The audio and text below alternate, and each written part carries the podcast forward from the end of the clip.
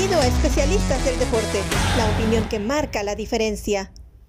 ¿Qué hay, bandita? ¿Cómo están? Yo soy Verónica Rodríguez. Esto es De Frontera a Frontera. Así que, mis queridos especialistas del deporte, feliz lunes. Un lunes donde vamos a estar platicando qué sucedió con el repechaje en la Liga MX y, por supuesto, también LS. Todo esto en combinación con CONCACAF, Liga de Campeones. Y para eso, estoy de manteles largos, porque mi querido Eric está aquí conmigo, al cual agradezco muchísimo tu presencia, sobre todo porque los lunes de Chorcha con Eric para platicar de lo que ha sucedido en nuestro fútbol siempre son buena noticia. ¿Cómo estás? Estoy muy bien, pero muchas gracias por la intro. De verdad, siempre vas extendiendo las intros y, cada vez es más bonito lo que dices de mí, así que te lo agradezco muchísimo. Yo también estoy súper feliz de estar acá con, contigo, con, con Oz y listo pues para platicar de muchísimas cosas que pasaron eh, tanto en Liga MX como en MLS. Un fin de semana súper emocionante, la verdad. Tienes razón, Eric. Voy a acabar eh, en, en, vez de saludos en poemas. Me voy a convertir en una poetisa próximamente. Y Oz, nuestro productor, que no sé, Eric, no sé cómo estará Oz. O sea, siento que está en un tema agridulce, porque bien sabemos que él es esmeralda de corazón. Entonces, muy feliz porque León está en la final de la Liga de Campeones de CONCACAF. Pero queda fuera del repechaje, pero aquí hay otra cosa que voy a meter aquí, aunque no nos incumbe. Sus Knicks, sus Knicks le están dando un, un extraño momento, por decirlo así. Todavía hay esperanza, pero lo están maltratando. Pero si te mm, parece, después de maltratar a nuestro propio productor, platicar de lo que sucedió en el repechaje. Eh, un repechaje, vamos a decirlo así, a mi gusto, Eric, muy divertido, muy espectacular, que regaló muchísimas emociones, que de hecho, como es el todo por el todo, es decir, eh, para los que no están enterados, fue a un partido, entonces acaba siendo muy emocionante, pero no se le quita el mote de injusto. Acá, o sea, un repechaje que es injusto. ¿Qué estamos haciendo entonces en lugar 13 peleando eh, por, no sé, que peleará ahora frente a Monterrey, quien ha hecho un excelente torneo, ¿no? Y que ha dejado... Eh, equipos que han dejado fuera a quienes hayan eh, invertido más tiempo, energía y resultados a lo largo del torneo regular. Pues no sé, pero no sé si sea injusto porque al final de cuentas voy a utilizar precisamente ahí la comparación que hiciste con otro deporte que es la NBA. Ahorita, ¿quién eliminó a el primer equipo calificado de la conferencia este, que es Miami, ¿no? O sea, Miami fue el octavo sí, Sí, sí. Exactamente, y ellos también estuvieron en la versión de la NBA del repechaje, que eso siempre para mí es súper importante decirlo, porque vivimos en un mundo, sobre todo del lado mexicano, en donde se critica mucho este formato de competencia, pero los mismos aficionados, cuando nos toca ver partidos de la NBA y este famoso play, play-in tournament que tenemos ahora, estamos súper emocionados porque decimos, wow, Miami perdió el primer juego y luego tuvieron que recurrir a un segundo juego de eliminación, ganaron ese y todavía se meten a playoffs a vencer a Milwaukee y ahora están, perdón, Os, pero a punto de eliminar a, Nueva York. Lo mismo se puede decir del fútbol mexicano, porque para mi gusto es un torneo mucho más balanceado, mucho más equilibrado que la NBA. Tenemos una liga de 30 equipos, aquí hay una de 18. En teoría, del 1 al 18 pueden haber sorpresas y suelen haberlas. El equipo de León es un equipo que para mí está ya pensando en la final de la CONCACAF Champions League, aunque falten 20 días, 23 días para que ese primer partido se dé. Y eso lo vimos contra el San Luis porque los errores fueron groseros, fueron infantiles. Se me figuraba a mí que era un equipo que decía, sobre todo el Arcamón, oye, aquí ya tenemos la posibilidad de ganar un trofeo, un título. Yo no me voy a aventar como equipo, como técnico, otros seis partidos quizás en la liga para llegar a ese campeonato cuando ya nada más tengo dos de frente en la CONCACAF Champions League. Metieron el primer gol, estuvo muy bien, pero después del gol de San Luis, que hubo réplica al minuto cinco, perdieron los estribos totalmente. Se vio un equipo totalmente distinto y la verdad hasta parecía que no querían ganar. Cayó el segundo gol, peor tantito. Cayó el tercer gol y el segundo tiempo nada más estuvo de adorno. De hecho, Larcamón eh, lo describe justamente como lo estás diciendo tú, Eric, que las cosas que dejaron de hacer o sus errores de groseros fueron lo que les acaban eh, dando el pase a un Atlético de San Luis. Y con lo del NBA, dude, me callaste la boca y tienes toda la razón. O sea, tengo, tengo que encontrar un argumento. O sea, ahorita me la mandaste así. Y tiene, yo soy de esas personas. A mí el repechaje obviamente me da mucha, o sea, regala emociones y me divierto viéndolo, pero a mí me choca así de repente ver a Santos ya peleando con, con un Monterrey y dónde está la meritocracia en un torneo como el fútbol mexicano. Pero si lo comparo con lo que sucede en la NBA y este nuevo formato, ¿no? Entre comillas, nuevo, apenas eh, un par de años de play-in, eh, y lo que sucede, y, y, me emociona tanto que ya no sé, ya no sé en dónde estoy parada gracias a ti. Este, cómo pelearemos el próximo episodio. Pero tienes mucha razón, Eric, tienes mucha razón en eso. Ahora, e, e, ¿en qué estaba diciendo yo que es injusto, no? Para dejarlo claro, si alguno de ustedes estaba el fin de semana, porque hubo muchísimos eventos, estaba, por supuesto, la NBA, estaba el Box, Fórmula 1, ¿verdad? Si te perdiste de algo, ni te preocupes. Cruz Azul eh, pierde frente al Atlas, eh, Atlas que ha ido de menos a más, que no ha sabido perder en los últimos encuentros y que se está convirtiendo en un rival peligroso. Pachuca y Santos, me parece, Eric, dieron el partido del repechaje, donde Pachuca se iba al frente, Santos respondía. Pachuca se iba al frente, Santos respondía, y de esta manera terminaron 4 por 4 y se fueron hasta la tanda de penales. Después lo que sucedió con la Fiera, en donde pierde, bien lo decías, 1 a 3 eh, con San Luis, y Tigres fue el único eh, de los mejores sembrados que pudo reclamar ese lugar ganándole 1 por 0 al equipo de Puebla. Pero tienes toda la razón. Creo que si nos enfocamos en lo del Arcamón, tiene enfrente una primera final histórica para el equipo de CONCACAF Liga de Campeones, que además viene con un elemento extra. Hay que recordar que en la final pasada, y con todo el dolor eh, lo recuerdo, lo que se dio con Seattle y Pumas, que le acaba dando a Seattle el, el primer campeonato para un equipo de MLS.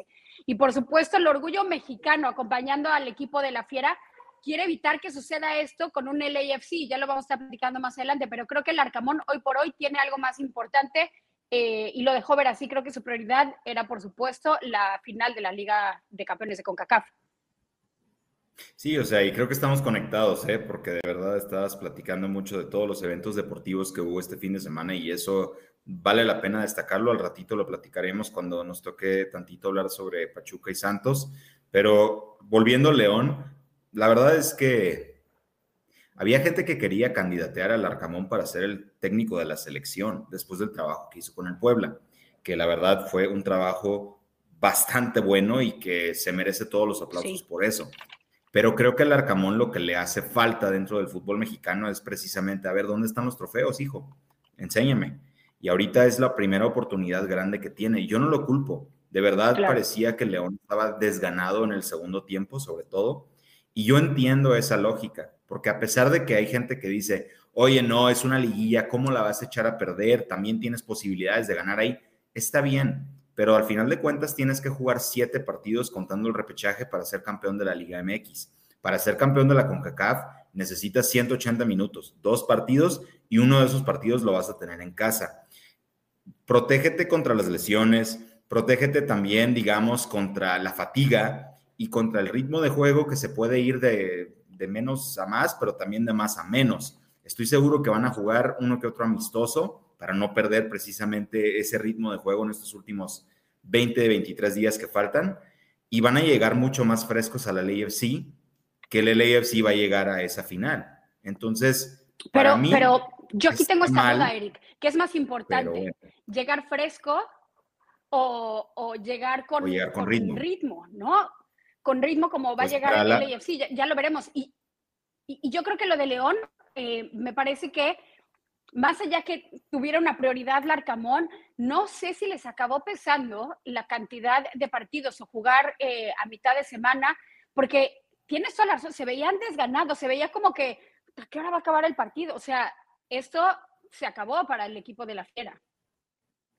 No era un partido de repetición. Yo creo que la, Claro, yo creo que el Arcamón fue bastante claro, o sea, para él lo más importante es llegar con salud, llegar con descanso y no tanto con ritmo, te digo, eso se puede de cierta manera ahí como medio compensar porque te toca jugar partidos amistosos, porque tienes los interescuadras, porque puedes practicar todos los días. No es lo mismo, estoy de acuerdo, que la alta competencia, pero aparentemente para el técnico argentino de León, pues no hace falta.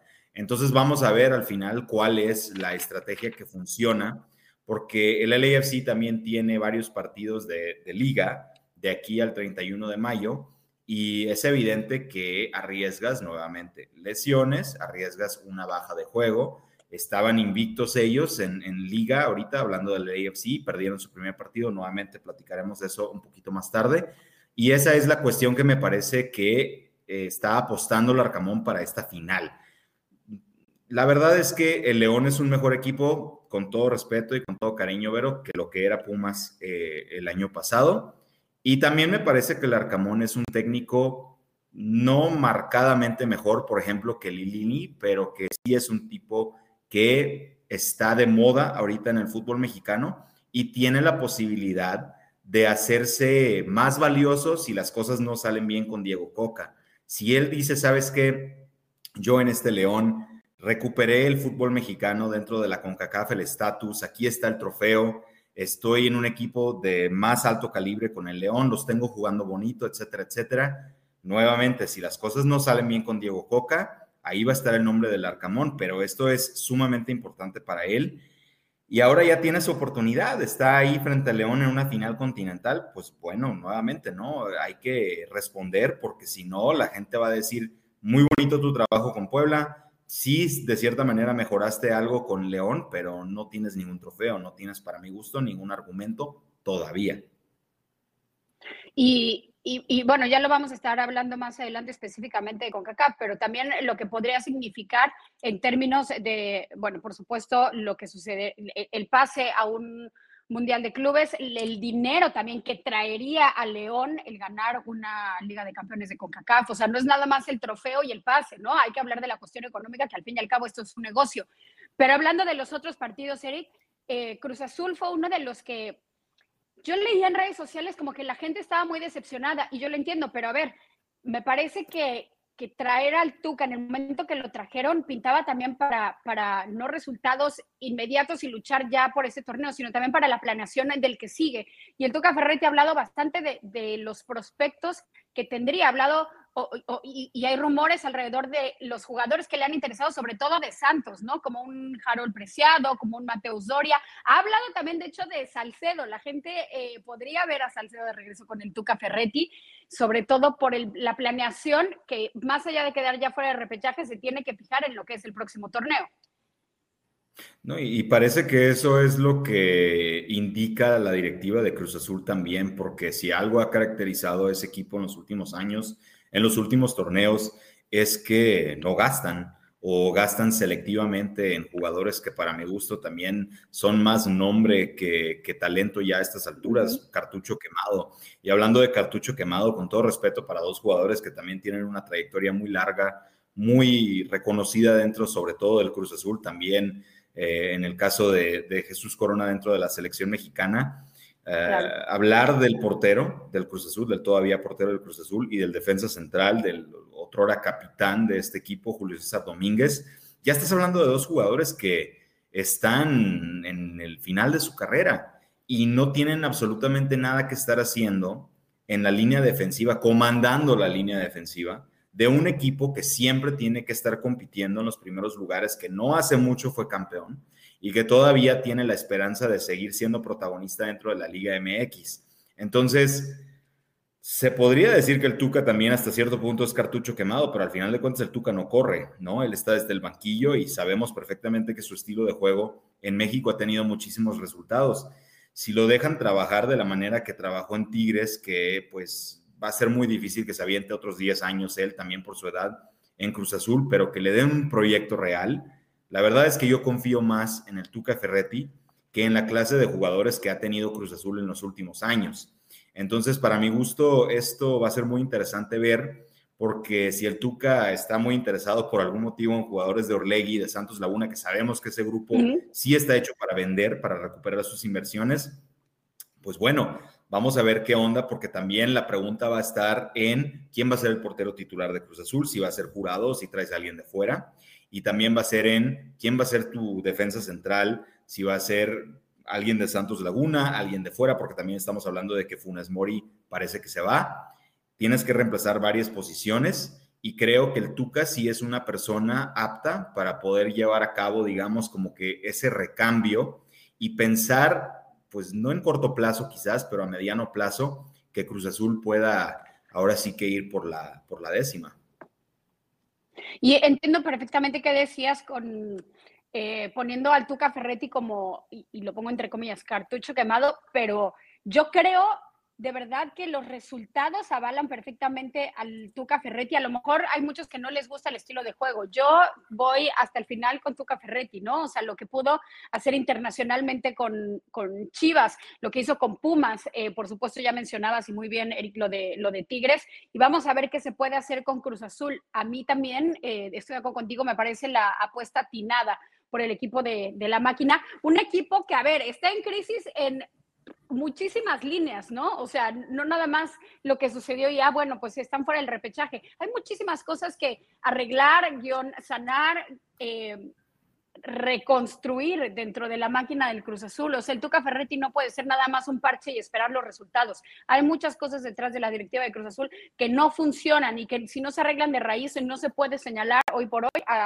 al Tuca Ferretti, al Tuca Ferretti, perdón. Después hablabas del Cata y se me vino otro jugador a la mente que me parece ha sido muy criticado.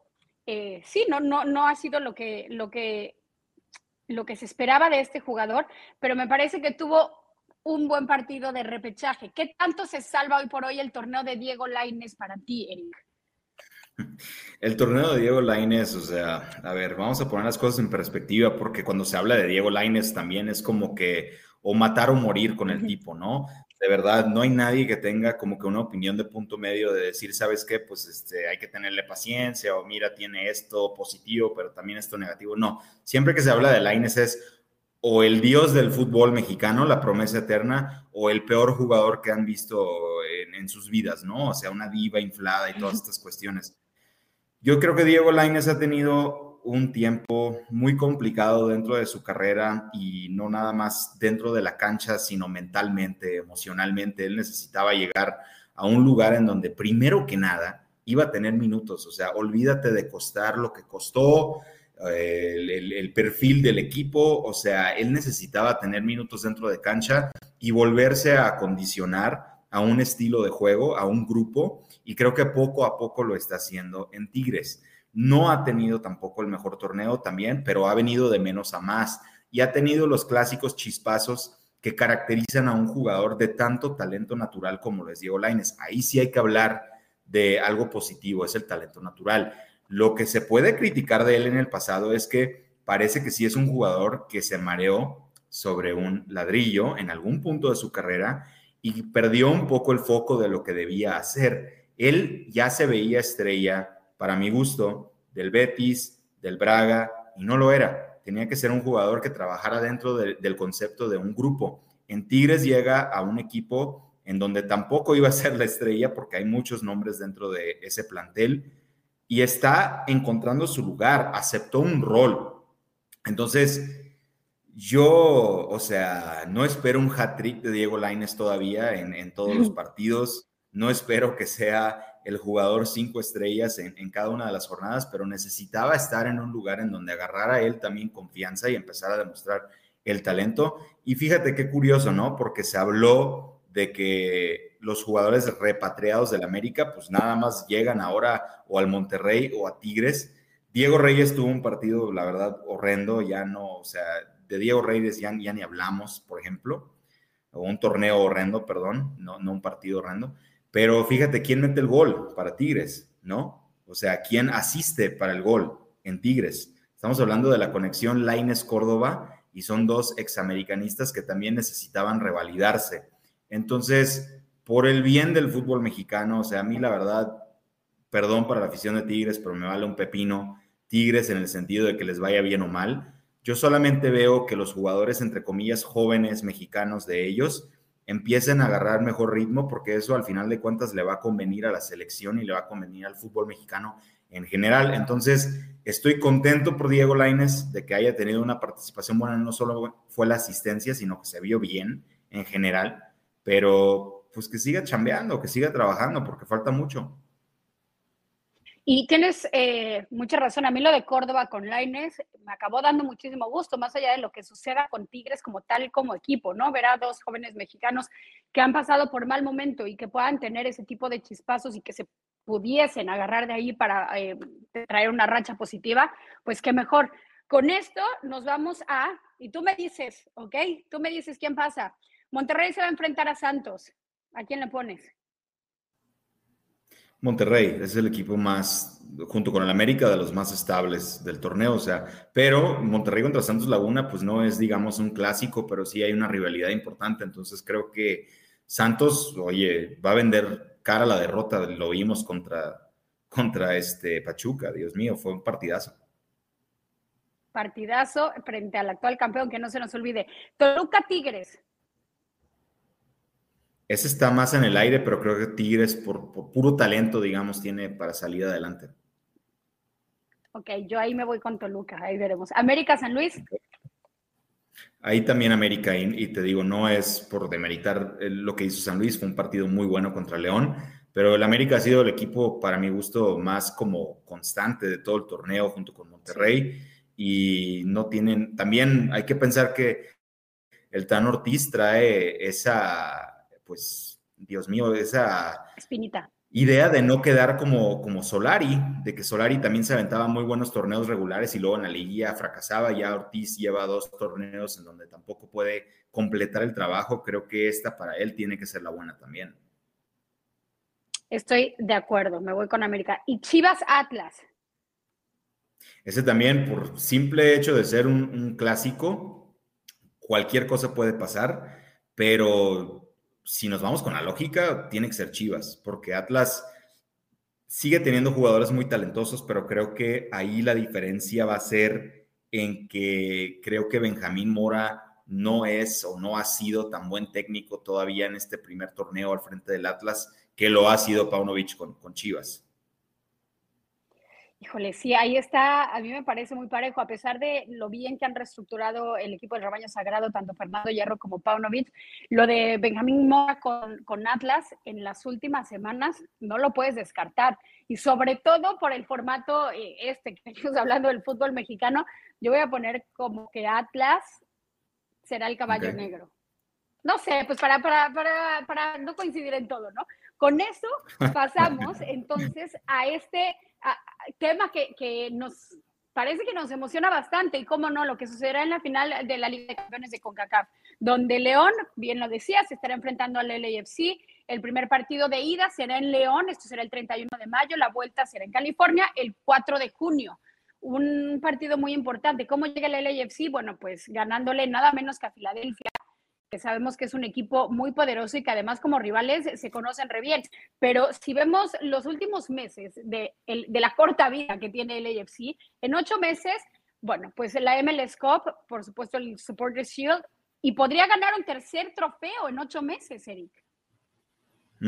O sea, la verdad es que el AFC ha sido el equipo también más constante si estamos hablando de este tema Hace ratito estábamos mencionando Monterrey y América del lado de la Liga MX, el equipo más constante de MLS en los últimos meses, contando incluso la temporada anterior, pues es el AFC, sin duda.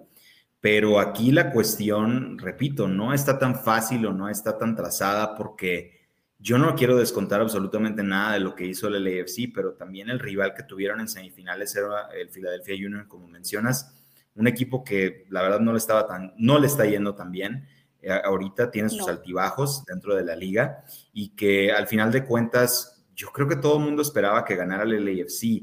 Ahora vamos a ver cómo responden también los jugadores, repito, porque yo creo que con 23 días que nuevamente hacen falta de hoy a la final de la CONCACAF Champions League, la afición de ese equipo no va a aceptar, por ejemplo, que empiecen a campechanear con las alineaciones titulares, van a esperar que salga el 11 titular en todos estos partidos y ahí existe nuevamente lo que habíamos platicado hace rato, el potencial de lesiones, sobre todo con un jugador como Carlos Vela que sabemos que es increíblemente talentoso, pero también es algo frágil y sobre todo a esta edad ya en la que está, tienes que aprender a manejar más sus minutos. Y también existe la posibilidad de que tengas una baja de juego, o sea, eso nadie está exento de, de esa clase de cosas. Entonces, la, cuestión va a ser cómo balancea el técnico del AFC esta situación para poder llegar de la mejor manera a la final, porque como habíamos mencionado antes, sabemos que el León va a tener libre estas tres semanas y va a poderse enfocar plenamente en un solo rival, que es el LAFC. Entonces, para mi gusto eso es muy interesante, como que la diferencia entre liga y liga. Antes nos quejábamos también porque, eh, bueno, las fases finales de la CONCACAF Champions League siempre coincidían con la pretemporada de la MLS y era la excusa favorita de gente como mi querido Roberto Abramovich, que decían, bueno, pero es que cómo vas a esperar que los equipos lleguen. Ya salimos de esa excusa, ahora ¿cuál es la excusa? Bueno, es que está el, el, salary cap y no se puede gastar, entonces el LAFC tiene un equipazo, ¿ok? Han hecho un excelente trabajo de contratar jugadores que no violan esta regla del jugador designado y creo que es el más, el, más completo que yo he visto, más incluso que el Seattle Sounders del año pasado. Y por el otro lado, ya lo habíamos dicho también, el León es un mucho mejor equipo que el Pumas del año pasado, perdón, que Pumas del año pasado. Es que odio cuando la gente dice el Pumas, el Chivas, y ahora yo lo hice, ¿no? Pero bueno. Entonces eso va a ser como, esa va a ser la historia de esta serie, de esta final, y creo que genuinamente para el aficionado neutral como nosotros, eso es algo muy bueno porque tenemos años que no vemos una final de CONCACAF Champions League en donde dices de verdad a priori, ¿sabes qué? Nada para nadie, esto está parejo. Era justamente lo que estaba platicando con el Vago de Voz, nuestro productor, previo a empezar a grabar, eh, cómo iban los nervios o cómo iba su estado de ánimo para enfrentar al LAFC. O yo creo también, hombre por hombre, que este León del Arcamón es mejor que Pumas frente a Seattle. Pero creo que también estaba muy parejo tanto para Pumas Seattle como será el AFC León. Yo ahora te pregunto, ¿quién es mejor equipo? ¿Cuál tiene el mejor equipo? ¿El AFC o el equipo de la Fiera?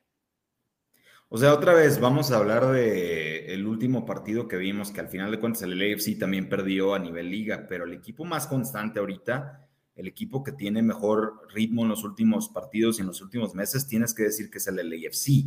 Y también lo ha demostrado dentro de la CONCACAF Champions League. Ahora, puedes hacer el argumento de León, excluyendo lo que acabamos de ver en el repechaje, de que también ellos han sabido manejar muy bien la competencia continental. Entonces, yo en términos de talento, en buena onda los veo parejos. De verdad no siento que a pesar de que el LAFC tenga a un jugadorazo como Boulanga eh, también marcando los goles ahora, le quitó esa responsabilidad, ese peso de encima a Carlos Vela y que esté Vela también ahí como el creador.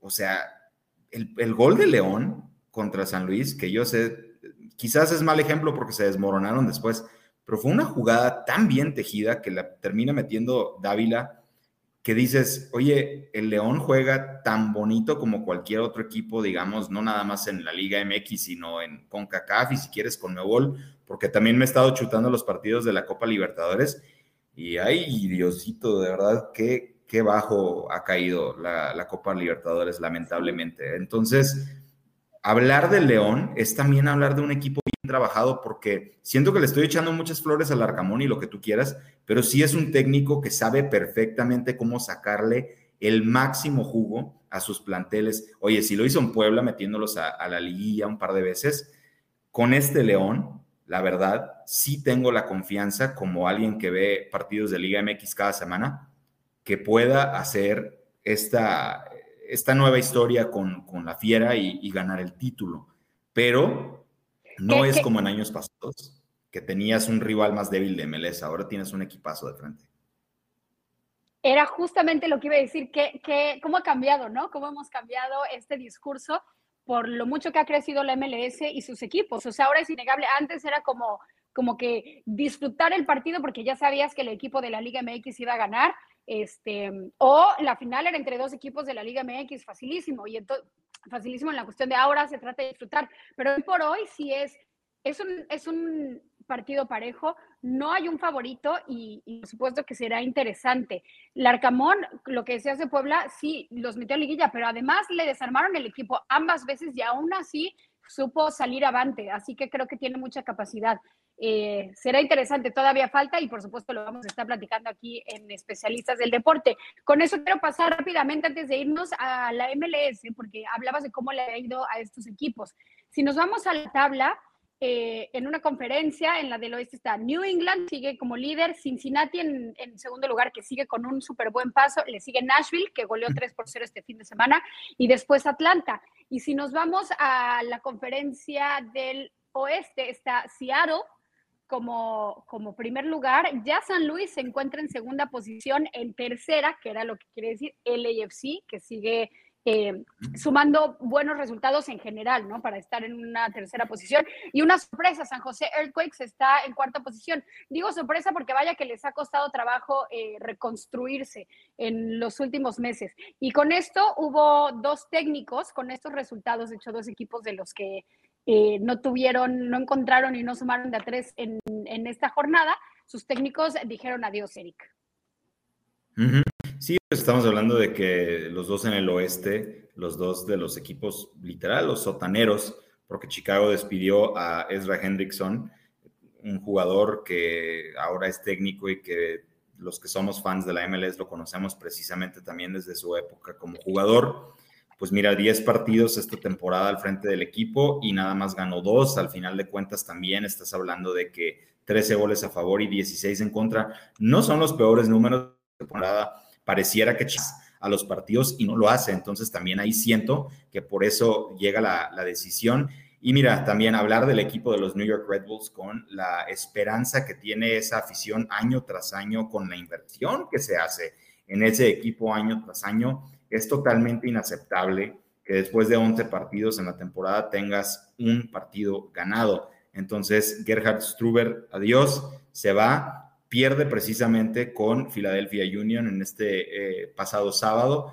Y antes de eso, imagínate nomás, o sea, habían empatado precisamente con Chicago. Entonces no puedes aprovechar, sacar de a tres contra dos de los equipos que habían estado más débiles esta temporada. Creo que ya esa fue como la última, el último clavo en el ataúd para, para Struber y este se va. Nueva York va a tener que ver qué onda porque se quedan ahorita con técnico interino, pero siento que por allí podrían volver a lo que en un momento estaban haciendo, que era traer tanto jugadores como técnicos de, calibre, de renombre. Hay que recordar que en algún momento Thierry Henry estuvo con, con, los Red Bulls y que al final de cuentas este es uno de los equipos que aunque no ha tenido históricamente la mayor cantidad de títulos dentro de MLS, es un equipo protagonista, es un equipo importante y estar en la última, en el último lugar de la conferencia, pues es como indigno, ¿no? Será Troy Lesesne que se quede en su lugar como interino y destacando también que no, a Struber no lo acompañaron los resultados, no lo acompañaron los jugadores y la ruptura con la afición. O sea, tenía, o sea, de dónde escoger la razón por la que no continuará desgraciadamente al frente. Digo desgraciadamente porque, por supuesto, era un proyecto que, que se antojaba, pero no funcionó en cancha, no funcionó fuera, no funcionó en conexión con la afición, no funcionó en, eh, en cuestión de normas sociales, o sea, en señalamiento de, comentarios racistas y o sea, había, Eric, por todas partes como que un tiradero y el día de, y en esta semana es cuando New York Red Bulls decide, bueno, pues nos quedamos en interinato para poder salvar la temporada. Y nosotros por lo menos tú a mí ya me salvaste el lunes después de esta rica charla de frontera a frontera, ¿no? Haciendo Liga MX, haciendo MLS y por supuesto tratando de animar a nuestro productor en esta semana agridulce que tuvo.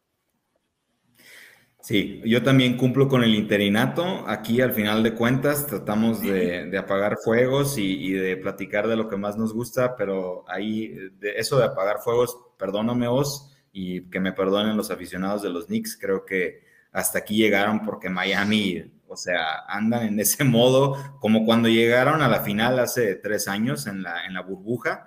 Mm, parece que no hay nadie que los pare, en serio. Yo diría que si no gana Boston esa serie contra Filadelfia, Miami tiene todo para llegar otra vez a, las finales. Imagínate nomás, te digo, nosotros mal hablando otra vez el repechaje y un equipo del play-in está de verdad que, que, que, arde y se puede meter a las finales de la NBA. Así que se los dejo rodando. ¿Cómo abrazamos y cómo abrazamos al hit en el momento que eliminó a, Milwaukee, ¿no? Y tienes toda, sí, tienes toda la razón. El Santos es el hit de, en esta temporada. Vamos a ver cómo le va a Monterrey, digo, no me voy a adelantar. No, ya sé, pero mira, ya con el partido que se aventaron contra el Pachuca, que la verdad apenas si tocamos el tema, fue un argumento súper a favor para mantener el repechaje, porque si ese es el calibre de partidos que te entrega, en buena onda, ¿qué estamos haciendo? O sea, manténlo, porque el espectáculo, a lo mejor no la meritocracia como dices, pero el espectáculo estuvo a mil por ciento. Exactamente, nos regalaron excelentes partidos y ustedes nos regalaron también la oportunidad de platicarlos y analizarlos a su lado, así que les agradecemos por supuesto su atención. Eric, Vero y el Mago de Oz se despiden de ustedes para vernos la próxima semana aquí en De Frontera a Frontera en un capítulo, no lo quiero dejar fuera, por supuesto, dedicado a nuestro querido Robert, que el día de hoy no pudo estar con nosotros, pero que está por supuesto en nuestros corazones. Así que nos vemos el próximo lunes, Eric, muchas gracias. Gracias a ti.